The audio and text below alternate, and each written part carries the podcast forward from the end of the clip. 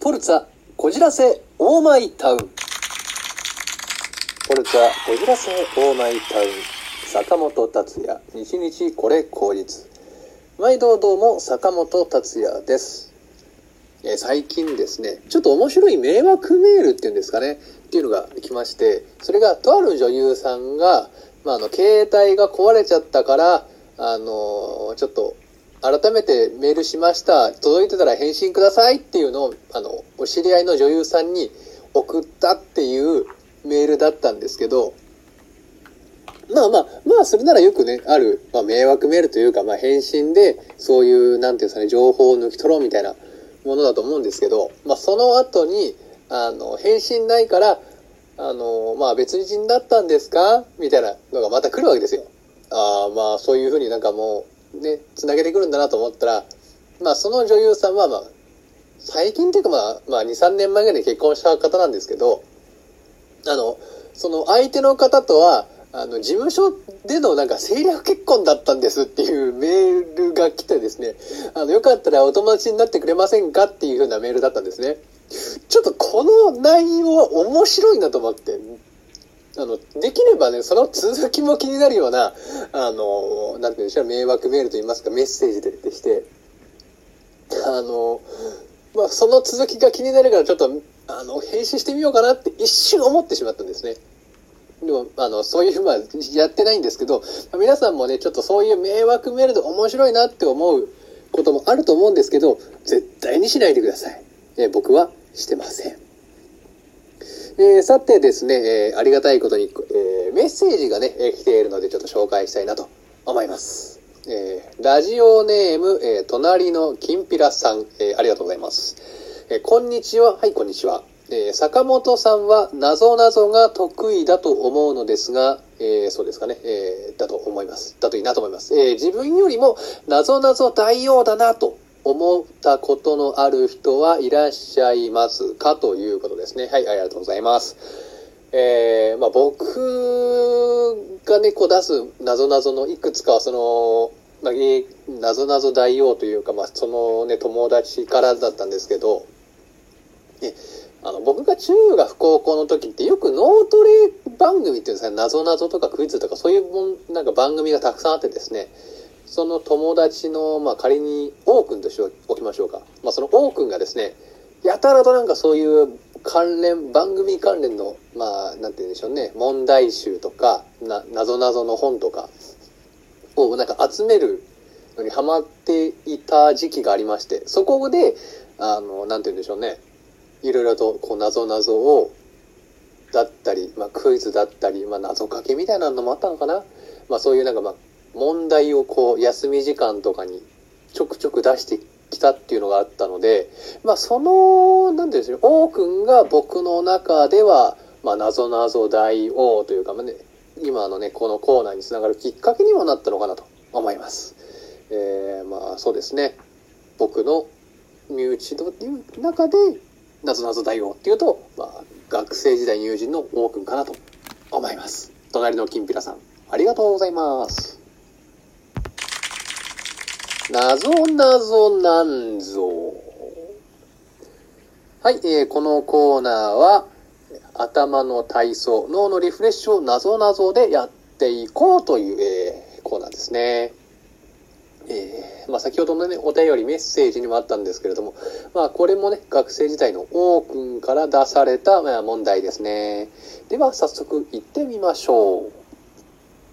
学校の教科で、いつも転んでばかりいる教科の先生は何でしょう？誰でしょう？という問題ですね。学校の教科で、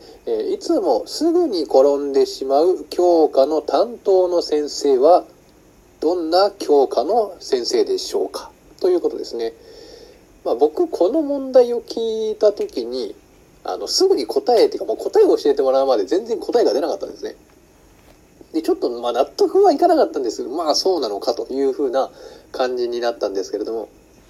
まあ、あのざっくり言うとジャンルで言うと教科の中のジャンルっていろいろとあると思うんですよ。数学の中の何々とか、まあ、社会の中の何々とか国語の中のまあ何々とかっていう感じのジャン、まあ、教科の中のジャンルの、えー、担当というんですかね、分類になるのかなと思うんですよ。えー、そういうね、ところでちょっと僕は腑に落ちなかったんですけれども、まあ確かにそうだなっていうもう教科ですね。えー、その教科の科目的なことでいう、ジャンルで言うと、国語の中の教科ですね。科目の中ですね。になるんですけれども、えー、皆さんお分かりでしょうか、えー、国語の中で、国語っていう教科の中のいくつかあるジャンルの中の一つです。わかりましたかね？では、えー、ちょっと早いですが、正解はこちら。学校の教科で、えー、いつもすぐに転んでしまう教科の先生、科目の先生は古典の先生です。古典って転んでしまうからってことですね。まあ、僕はこれを聞いたときに、科目かな教科って言えば教科だけど、なんかジャンルじゃねって思っちゃったんですね。ちょっとこれは腑に落ちなかったんですけれども、まあ、あの、引っ掛け問題とかちょっと頭をひねれ、ひねれば出てくるんじゃないかっていう、あの、大君なりの、まあ、ちょっとしたね、いたずら心だったのかななんて思います。えー、今回のなぞなぞなんぞいかがでしたでしょうかそれでは次のお時間にお楽しみに。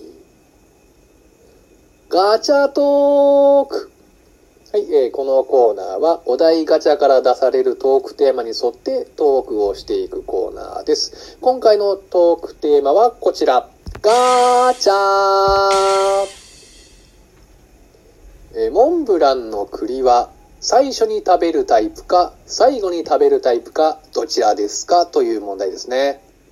ま、これは、まあ、あれですね、あの、ショートケーキのいちごいつ食べるかっていう問題に通じると思うんですけれども、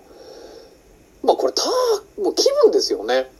いつ食べたいかとか、なんかね、あの、まあ栗が邪魔っていうことはないですけど、あのね、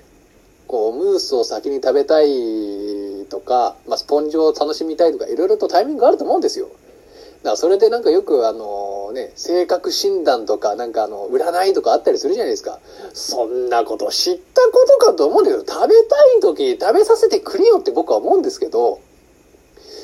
まあ、比較的いつ食べるかっていうと、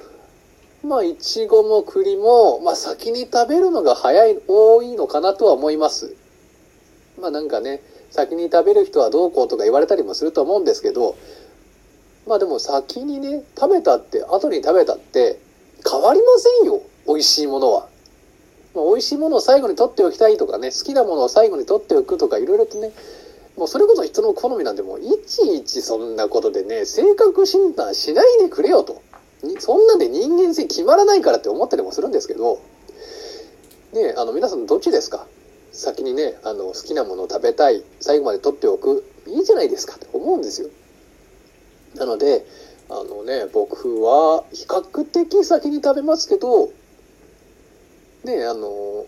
ちょっとこのね、栗、いちご、美味しそうだから最後に食べようって、その時の気分だと思いますよ、僕は。ね、そうでしょ、皆さんも。なのでね、えー、ね、モンブランの栗、今回のテーマで言うとね、えー、モンブランの栗は僕は比較的先に食べるタイプだと思います。えー、ではね、今回は、そういうことで、お願いします。さて、えー、このラジオトークでは皆様からのメッセージ、質問、そして謎々なんぞに対するね、問題や感想なんかも大募集中で、えー、なので、えー、皆様からのね、応援もよろしくお願いします。フォルサ、こちらせ、オーマイタウン、坂本達也、一日これ、口実、次回もお楽しみに。えー、メッセージをくれた隣のきんぴらさん誠にありがとうございました。それではまた次の時間にお会いしましょう。坂本達也がお送りしました。さよなら。